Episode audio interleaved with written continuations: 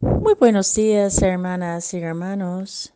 Hoy, lunes de la semana 16 del tiempo ordinario, la primera lectura es del libro de Éxodo, capítulo 14, versículos 5 a 18.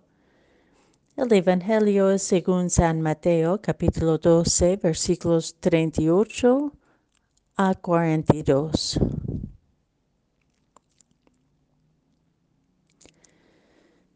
En aquel tiempo le dijeron a Jesús algunos escribas y fariseos, Maestro, queremos verte hacer una señal prodigioso.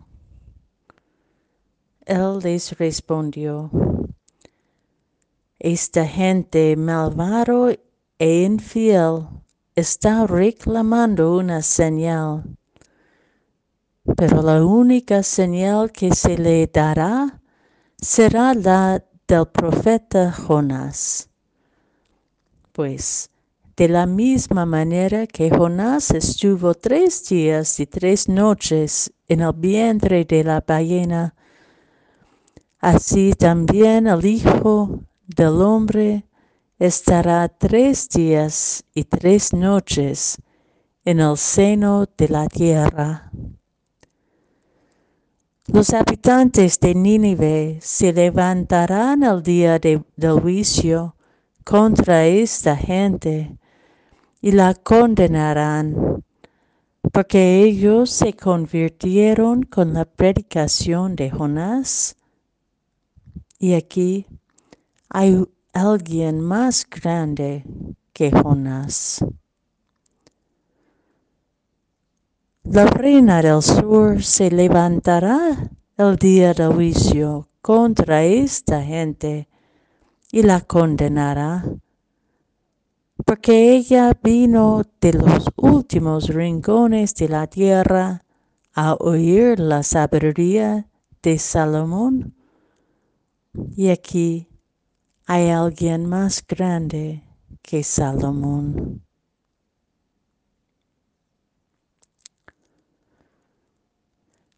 Maestro, queremos verte hacer una señal prodigiosa. Qué gran tentación para el ser humano ganar la aprobación de la gente. ¿No es también nuestra propia lucha interior hacer lo posible para pertenecer, para ser apreciado, para sentirnos indispensables? ¿No es también nuestra gran tentación hacer lo posible para que las personas con cierto poder nos tomen en cuenta? La respuesta de Jesús nos enseña otra opción. La única señal que se le dará será la del profeta Jonás. Jonás aprendió a acoger con humildad su vocación siendo tragado por el pez. O sea, en los ojos de la población se ha muerto. Nada se realizó como Jonás quería, pero Dios pudo realizar todo lo que quiso a través de él. Al volverse a la vida, toda la gran ciudad de Nínive se convirtió a Dios. Y aquí, en Jesús, hay alguien más grande que Jonás pues de manera semejante, aún considerado un fracaso, incluso por sus propios discípulos, por su muerte en la cruz, Jesús se ha vuelto a la vida con, una renacimiento, con un renacimiento cósmico. Por medio de Jesús, Dios restaura al universo reconcilia toda la creación con su inmensa misericordia.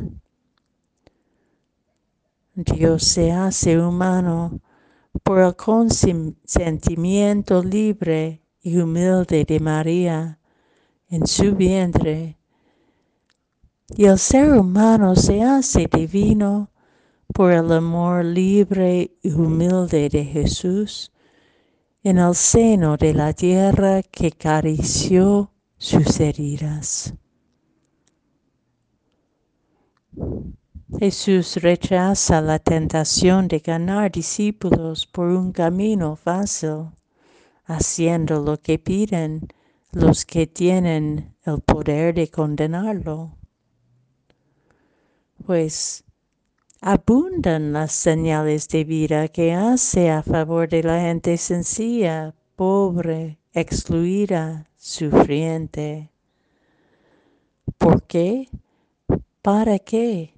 Tiene que hacer más. La opción de Jesús es clara y no se deja corromper, no se deja corromper por los intereses egocéntricos que juegan con la vida, que juegan con su vida. La conversión de Nínive fue por un testimonio, no por coerción.